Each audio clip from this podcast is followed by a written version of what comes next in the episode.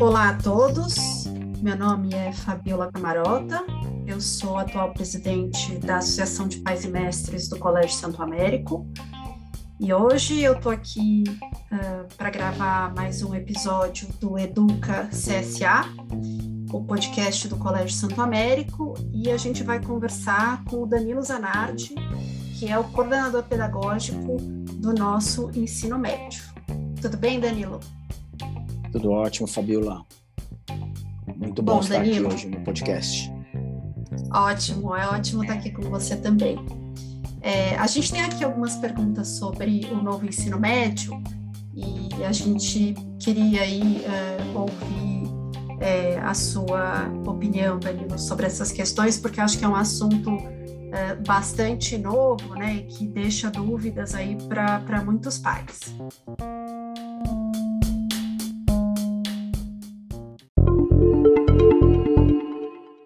Você pode contar para a gente o que é o novo ensino médio? Claro, o novo ensino médio é uma estrutura nova do ensino médio e que traz muitas novidades em relação à estrutura antiga. E é uma estrutura pautada na lei, é uma lei, é obrigatório é, que se reestruture todos os ensino médio é, de todas as escolas em território nacional. E, e essa estrutura, ela, na verdade, essa lei, ela foi promulgada em 2017 e por questões políticas, acabou demorando muito para ser obrigatória e de fato implementada. E agora ela entrou em vigor em 2022, mas já existe a possibilidade da escola só começar o novo ensino médio em 2023. O Santo Américo, uh, de fato, iniciou o novo ensino médio em 2022, nesse ano aqui que a gente se encontra. Então, é, o novo ensino médio ele é obrigatório para todas as escolas, né? Não tem uh, opção da escola não se adaptar a essa, a essa nova forma de ensino. Não, não existe essa possibilidade. É diferente, por exemplo, dos é, PCNs de antigamente, os parâmetros curriculares nacionais, serviam de parâmetro para a escola seguir, uma referência. O novo ensino médio, não. Ele tem força de lei e, portanto, todas as secretarias de ensino vão fazer a, a vistoria para avaliar se todas as escolas estão seguindo essa lei. É uma força, tem força de lei, portanto, é obrigatório uh, para todas as escolas.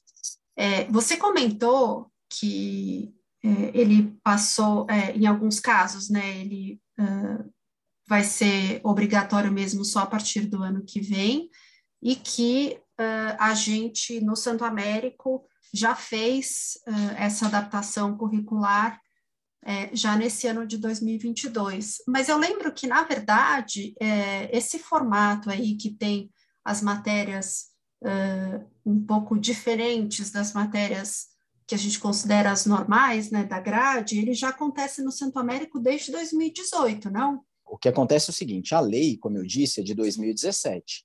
Então, as escolas já começaram a olhar, a, a, a ler as matérias correspondentes à, à, divulgação dessa lei e começaram a se preparar para isso. Uh, de fato, hoje em dia, por várias questões que não vêm ao caso agora, a lei acabou sendo obrigatória mesmo só a partir de 2023. Mas como sempre a gente ficava naquele impasse se ia ser obrigatório ou não, o Santo Américo resolveu se antecipar e em 2018 criou o programa de eletivas, que já tinha é, uma, já incorporava um dos conceitos dessa lei. Essa lei, depois, como a gente vai ver daqui a pouco, ela tem duas concepções, ela tem duas premissas educacionais muito fortes. E a gente começou a se preparar para essas premissas com um rol de eletivas no novo ensino médio a partir do ano de 2018, como você bem mencionou. Sim, então a escola já se preparou é, e, e, esse preparo foi muito importante porque deu subsídios para a escola para quando ela implementasse o novo ensino médio, não fosse uma novidade exatamente, porque já vinha experimentando como era esse novo formato nesse rol de eletivas que a gente incorporou uh, desde 2018. E isso, Fabiola, só foi possível porque o, o ensino médio, o, o Colégio Santo Américo tem, é, é integral. tem aulas de manhã e de tarde. Então, para nós, foi muito fácil encontrar dentro da grade um horário para criar um rol de eletivas em que tanto o professor como o aluno começasse a vivenciar esse novo formato de educação. Tocando aí num ponto que você trouxe agora, esse novo ensino médio, ele altera, então, a carga horária dos alunos? A estrutura prevê, assim, antes do novo ensino médio, antes da lei do novo ensino médio, a obrigatoriedade mínima da carga horária para cada escola é de 800 horas por ano. E, portanto, 2.400 horas no ensino médio, porque são três anos de ensino, 3 vezes 800, 2.400 horas. Agora, a lei preconiza que, ao invés de 800 horas como carga mínima, sejam mil horas como carga mínima, até para abrir espaço para que entre essa nova possibilidade. Acontece, Fabiola, como eu mencionei agora há pouco, o Santo América é uma escola integral. Então, só para você ter uma ideia, nós já tínhamos, antes da lei, continuamos tendo 1.230 horas por ano. Portanto, para nós não alterou em nada essa, essa mudança de carga horária a obrigatoriedade mínima era 800, a gente já fazia 1.230.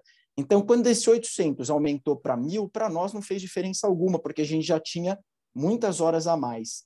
Então, veja você que a gente já fica com uma carga muito maior do que a lei preconiza hoje em dia, que é de mil horas por ano. A gente tem 1.230 horas por ano. É, então, para os alunos do Santo Américo, essa mudança no novo ensino médio não afeta é, o horário que eles permanecem na escola, né? Porque em algumas escolas a gente tem visto aí que essa adaptação, é, escolas que, que é, sempre foram de meio período, de terem dias que os alunos ficam até mais tarde, é, isso a gente não vai precisar no colégio. De fato, as escolas que ah, só tinham meio período e, portanto, menos de mil horas por ano, elas precisaram estender o período em um ou dois ou três dias por semana, para atender as mil horas mínimas uh, anuais, que não foi o nosso caso, a gente já tinha mais do que mil, então a gente não precisou ampliar.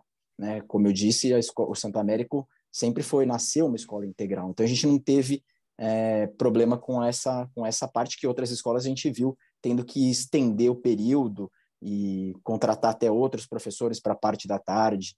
Nós não tivemos, graças a Deus, nós não tivemos é, esse problema.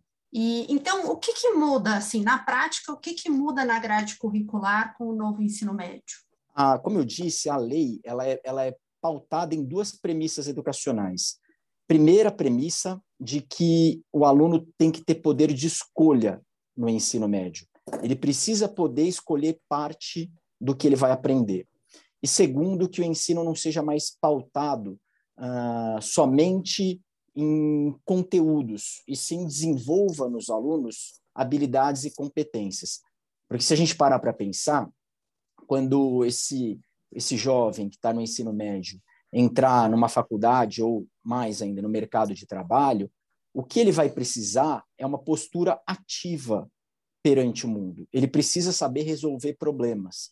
Ele não precisa saber teorias é, complexas, muito conhecimento. O que ele precisa saber é qual o problema que ele precisa enfrentar e como resolver esse problema. E isso se consegue com uma postura ativa. E se você parar para pensar no nosso ensino, e até num, num, nível mundial, mas aqui no Brasil isso é muito marcante, o que, que se entende por escola até, uh, até hoje em dia? Se entende aqueles alunos sentados na sala de aula ouvindo um professor de pé falando para eles lá na frente, não é assim? Não é assim que todo mundo experienciou a escola, que todo mundo vivenciou a escola. É alguma pessoa que sabe mais ali na frente falando para quem sabe menos. Esse modelo educacional, ele não funciona para muita coisa. Ele funciona para algumas, mas para muitas coisas não. Por exemplo, ele não funciona para que o aluno tenha a aptidão, que tenha a competência de saber resolver problemas. Porque se você passa a sua vida escolar vendo alguém resolver problemas, isso não te habilita você resolver os problemas. Você vê alguém resolvendo um problema na lousa, não quer dizer que você vai ser capaz de resolver aquilo. Você precisa colocar a mão na massa. Você precisa desenvolver essa habilidade.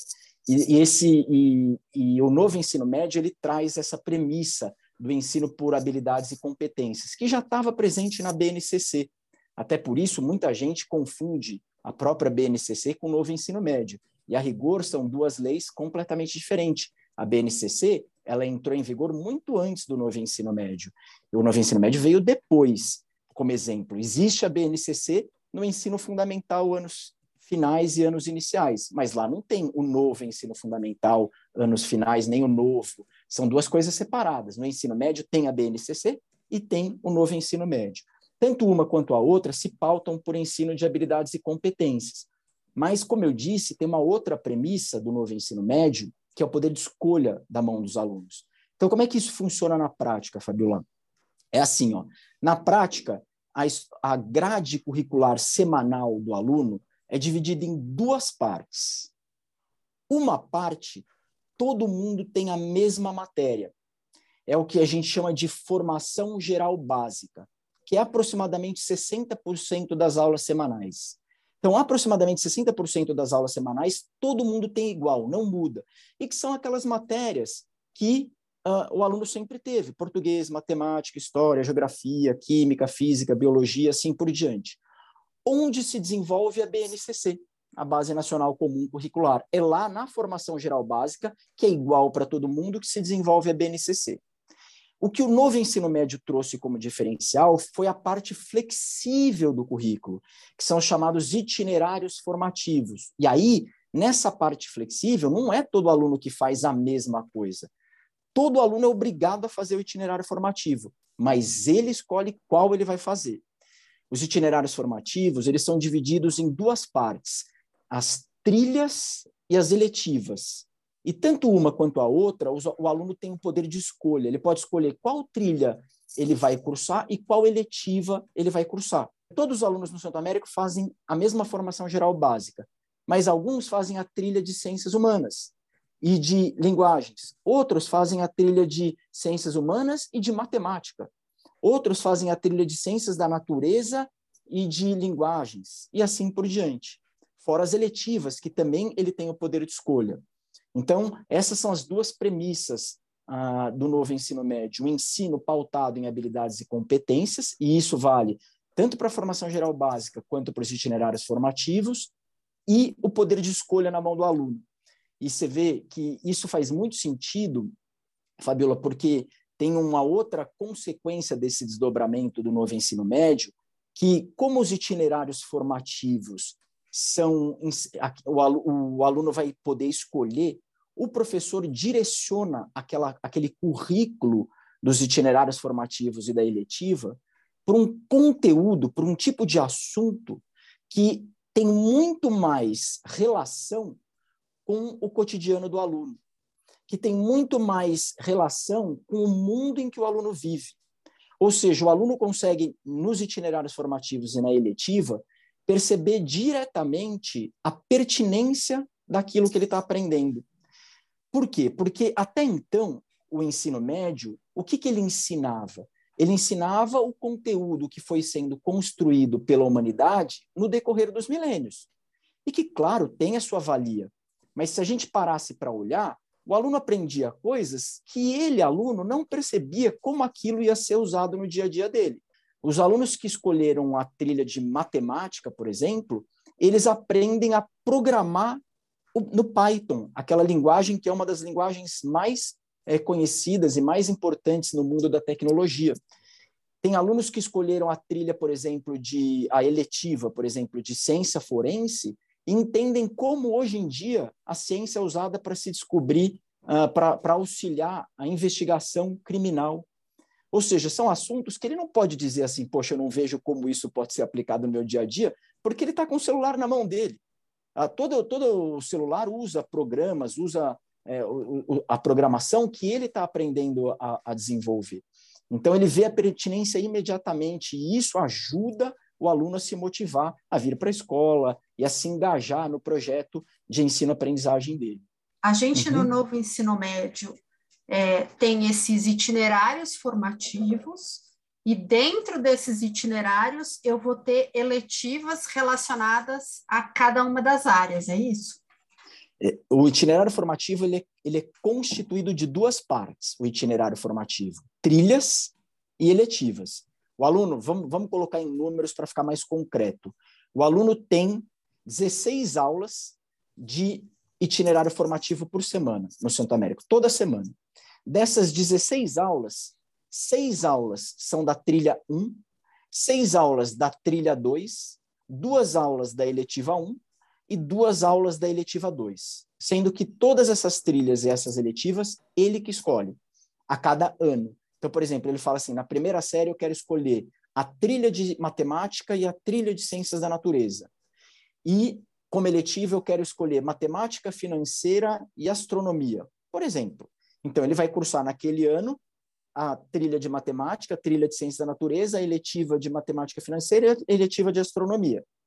E fora isso, ele vai ter 25 aulas de formação geral básica, que essa é igual para todo mundo, português, matemática, física, química. Mas veja uma coisa, se ele escolher, por exemplo, a trilha de matemática, além das aulas de matemática da formação geral básica, ele tem mais seis aulas só de matemática por semana, toda semana. E então ele vai ter as aulas de matemática que todo mundo tem na formação geral básica, onde se desenvolve a BNCC, mais seis aulas de matemática para aprofundar em programação, em análise de dados, em, em, tudo aquilo, matemática financeira, educação financeira, investimento, tudo aquilo que a matemática ajuda a resolver no mundo contemporâneo. Aí, uma dúvida que eu tenho, Danilo, é, quando os alunos entram no ensino médio, eles são novos ainda, né? E pode ser que eles tenham dúvidas sobre que caminho seguirem, quais são é, essas trilhas, né, que, que fazem sentido pensando aí depois uh, nos cursos que eles uh, pretendem seguir na, na faculdade. É, o aluno ele pode trocar de, de trilha? Como é que funciona isso? Esse é um ponto muito sensível, Fabiola, porque muitas das críticas que vieram para o novo ensino médio vieram em cima disso. Porque a gente sabe, como adulto, a gente sabe como é difícil fazer escolha e como é perigoso você fazer escolha sem embasamento. Por outro lado, há aqueles que defendem que você começar a desenvolver a habilidade de escolha desde pequeno é fundamental. Porque se você parar para pensar, nós dois aqui, a gente é um pouquinho mais das antigas, né? A gente não escolheu como é que seria o nosso ensino médio. Tenho certeza que você entrou lá e era aquilo que falaram que você vai ter aula disso, disso, disso, e acabou. Você nem chegou a cogitar a possibilidade de você escolher. E nem eu. E muitos dos adultos não passaram por essa escolha. E isso é bom por um lado e é ruim por outro, porque você sabe também, como adulto, como é difícil fazer escolha. Por que já não começar a desenvolver essa competência de bem escolher desde pequeno? Então, a gente abre essa possibilidade. Agora, como fazer isso com responsabilidade? Porque também a gente conhece os nossos adolescentes, né? Se a gente fala aí, escolhe uma trilha, uma eletiva, escolhe duas trilhas e duas eletivas, ele vai perguntar para o coleguinha dele qual trilha eletiva que o colega escolher, vai querer escolher a mesma. Então, como é que a gente qual é mais fácil, né? Qual é mais fácil, exato. Então, como é que a gente amarrou tudo isso, Fabiola? A gente fez o seguinte: desde o nono ano, desde o nono ano, no começo do nono ano, o aluno já começa a ter uma aula que é chamada projeto de vida, uma vez por semana, toda semana. Essa aula é conduzida pelo professor tutor da sala. Só que ela tem por detrás é, dessa é, dessa aula tem dando suporte para o professor tutor dar essa aula de projeto de vida, tem a orientação educacional, no caso aqui da escola, no ensino fundamental, é a Isis, que toma conta, e no ensino médio, a Cláudia. E essas aulas de tutoria, elas, são, elas têm o suporte da orientação educacional e da pastoral. E o que, que a pastoral, a orientação educacional e os professores tutores fizeram juntos? Eles criaram um programa para dar suporte, ó, ouve o que eu vou dizer, para a família escolher qual é a trilha eletiva do aluno. Não é o aluno que escolhe, é a família do aluno. Então, os alunos desde o nono ano, desde o começo lá do nono ano, têm uma aula por semana para entender como é que ele tem que fazer essa escolha. Bom, e aí você podia perguntar, mas como é que se desenvolve essa capacidade dele escolher? É simples, no fundo é simples tem algumas premissas que sustentam essa capacitação. Primeiro, a pastoral, junto com a orientação educacional, junto com o professor tutor, vai dar ferramentas para o aluno se conhecer. E quando eu digo se conhecer, é conhecer as suas características, as suas virtudes, conhecer os seus pontos fortes e seus pontos fracos, aquilo que ele gosta nele e aquilo que ele acha que ele pode melhorar. Ou seja, um autoconhecimento. E depois ele vai conhecer, ele vai ter ferramentas para conhecer o mundo. Então, ele vai conhecer as profissões, o que, que se exige nas diferentes profissões. E veja que, com isso, ele vai ser capaz de fazer um match, fazer um, um, um ponto a ponto assim: bom, isso é o que eu sou, isso é o que essa profissão precisa. Será que o que eu sou é compatível com o que essa profissão precisa? E aí ele vai vendo os pontos que sim e os pontos que não. E ele vai se perguntar: bom, será que eu quero fazer isso? Eu quero escolher essa profissão por quê? É por, pelo aspecto financeiro? Mas eu sou apto para fazer isso? Essas habilidades são inatas em mim? Ou eu precisaria desenvolver? E se eu precisar desenvolver, será que eu consigo? Eu estou afim de desenvolver essas competências para me tornar é, um profissional nessa área? E ele vai fazer isso tudo em parceria com a família. Como em parceria com a família? Ele vai sempre contar em casa o que está acontecendo no projeto de vida, de tal modo que, quando abre as inscrições para o ensino médio, a, a, as inscrições se abrem no final de semana. Por quê? Porque a família tem que estar tá junto. E claro que a família fica sabendo disso porque nós nos reunimos com as famílias, com os pais, com as mães, com os responsáveis, para anunciar tudo isso. Então, desde lá do começo do nono ano, a gente já tem reunião com as famílias, com os pais com os responsáveis para falar, ó, seu filho vai fazer uma escolha muito importante, é importante vocês acompanharem, ele vai levando as informações para casa, e quando chegar lá no final do nono ano, ele vai fazer a escolha. Mas essa escolha vai ser aberta no final de semana. E ainda no nono ano, se ele se arrepender da escolha, no começo da primeira série ele ainda tem a possibilidade de alterar. Bom, mas aí, depois de todo esse suporte, uma aula por semana, com a parceria com a família, com o suporte da, da pastoral, do, do, professor tutor e da orientação educacional, quando ele entra na primeira série e ainda tendo a possibilidade de mudar no começo da primeira série, bom, daí depois escolheu, aí ele se responsabiliza por aquilo. E aí ele vai ficar pelo menos um ano com aquela escolha. De um ano para o outro, ele pode sim mudar, porque o projeto de vida dele pode mudar. Aliás, essa aula de projeto de vida continua tendo semanalmente até o final do terceiro, da terceira série do ensino médio. Ele continua com a mesma aula de projeto de vida com o seu professor tutor. E o professor vai acompanhando ele. Se ele de repente perceber, porque as pessoas mudam, elas, muito mais na adolescência, elas vão descobrindo aptidões nela, é, características da personalidade dela que ela não conhecia. E ela vai vendo que ela é boa para outra coisa. E ela vai vendo, ela vai descobrindo outras profissões e vai se vendo em outras profissões. E ela pode mudar, sim, de um ano para o outro. Mas é importante que, pelo menos aquele ano, ela se responsabilize pelas escolhas dela. E uma dúvida que fica, Danilo, é com todas essas alterações né, que, que estão sendo feitas na estrutura do, do ensino médio, como é que fica uh, o vestibular, como é que fica o Enem? É, o modelo continua o mesmo ou alguma mudança deve acontecer já que o ensino médio vai ter essa nova estrutura? Bom, vamos separar. Primeiro falar vestibular, depois Enem e depois como a nossa escola se prepara para isso, né? Que são três partes diferentes, integradas, mas diferentes. Bom, o vestibular, é, ele tem ainda autonomia para uh, ah, fazer o processo como ele quer. No entanto, os alunos que vão começar a chegar nos vestibulares a partir de 2024 não vão ter os mesmos tipos de habilidades e competências que os que chegam hoje em dia têm vai se mudar. Né? O reflexo de um ensino médio que está começando a primeira série em 2022, em 2024, os alunos que lá chegarão, eles estarão com outras competências e habilidades. E, portanto, se o vestibular continuar cobrando a mesma coisa, uh, o resultado vai ser diferente para todo mundo. Então, se você parar para pensar, não faz muita diferença se o vestibular vai mudar ou não, porque os alunos vão mudar. Então, se o vestibular não mudar, todo mundo vai ser avaliado, mas todo mundo teve um ensino diferente. Porque lembra, é obrigatório, por lei, todo mundo vai ter que ter é, a, a, formação geral básica e os itinerários formativos. Então todo mundo vai chegar com um preparo muito parecido no final e vão estar tá fazendo uma, vão fazer uma prova de vestibular, mas todo mundo passou pelo mesmo ensino médio e, portanto, todo mundo está preparado nos mesmos moldes. Então, essa agora tudo leva a crer que os vestibulares já estão antenados nisso e estão começando a se movimentar. Infelizmente, talvez os que mais demorem para se movimentar sejam justamente os públicos, porque a autonomia deles é tão grande que eles não parece que não querem se movimentar frente a essas alterações. Mas você vê nos vestibulares uh, de universidades particulares, Fabiola, todos eles já começaram a se movimentar. Tem vestibular hoje em dia que o processo seletivo, uma boa parte é, do processo seletivo são dinâmicas, entrevistas, conversa com os alunos, muito mais do que prova escrita, né? prova teste.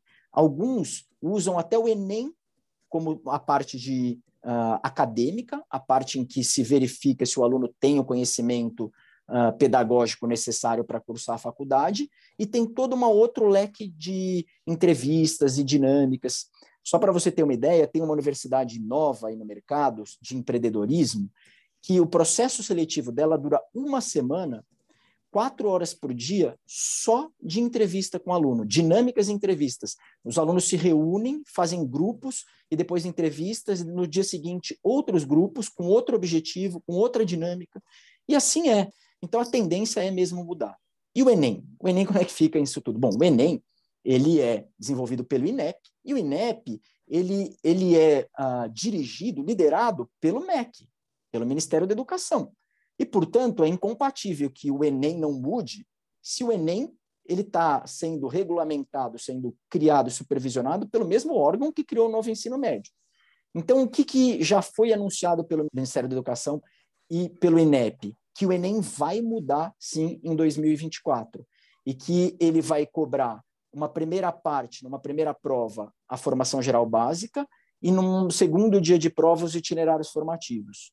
No entanto, Fabiola, existe muita dúvida no ar em relação a isso, porque é muito difícil. A formação geral básica é simples entender como uh, que o Enem vai se adaptar, porque a formação geral básica usa como matriz de referência a BNCC. Então, basta ele fazer uma prova em cima da BNCC. O difícil é imaginar como é que será a prova é, dos itinerários formativos. Então, existe ainda muito mistério no ar e a gente vai ter que esperar ainda mais dois anos aí para ver como é que tudo isso se desenrola até chegar em 2024. Mas eles já anunciaram sim que vão mudar. Se procurar na internet, já tem lá várias notícias dizendo, pelo próprio Ministério da Educação, que o Enem muda a partir de 2024 para contemplar os itinerários formativos. E, finalmente, queria entrar no mérito aqui do Santo Américo, que eu acho que vale a pena mencionar. Uhum. Lembra que, que, que eu disse no começo que a gente tem mais do que mil horas. A gente faz mais do que a lei preconiza que é mil horas por ano. A gente tem 1.230 horas por ano. Então, sobram horas para a gente. E essas horas que sobram, a gente vai usar no segundo semestre da terceira série do ensino médio para fazer um preparo específico para o vestibular e para o Enem.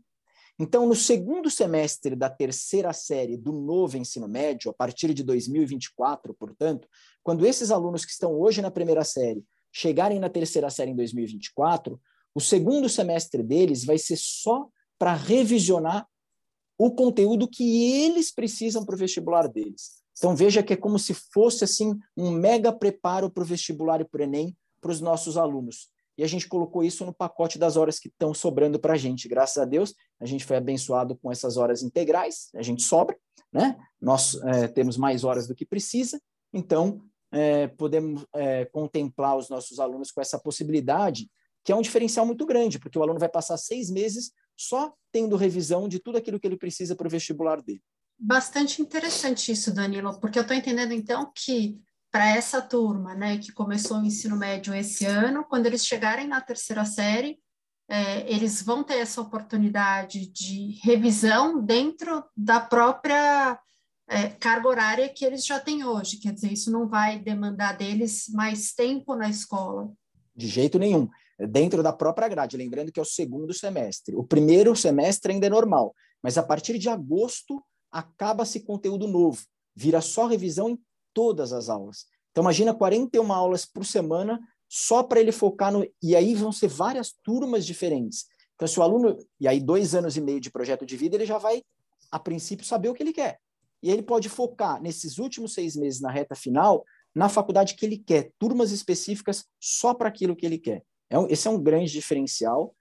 A gente tem muito orgulho de ter criado essa possibilidade para o aluno. Existe, inclusive, no nosso material interno, existe, inclusive, uma planilha para o aluno que tem, uh, que tem esse interesse. Você não é obrigado a seguir essa planilha, mas se ele já sabe, lá na primeira série, o que ele quer prestar, nós recomendamos exatamente qual trilha ele deve fazer em cada semestre do ensino médio até chegar na terceira série do ensino médio? Qual trilha e qual eletiva ele deve cursar, caso ele queira, por exemplo, administração na GV, ou se ele quiser medicina na USP. Em cada semestre, o que, que eu preciso cursar? Bom, na trilha 1, você precisa cursar isso, na trilha 2, isso, no primeiro semestre. No segundo semestre, essa é a sua trilha 1, essa é a sua trilha 2, essa é a sua eletiva 1, essa é a sua eletiva 2.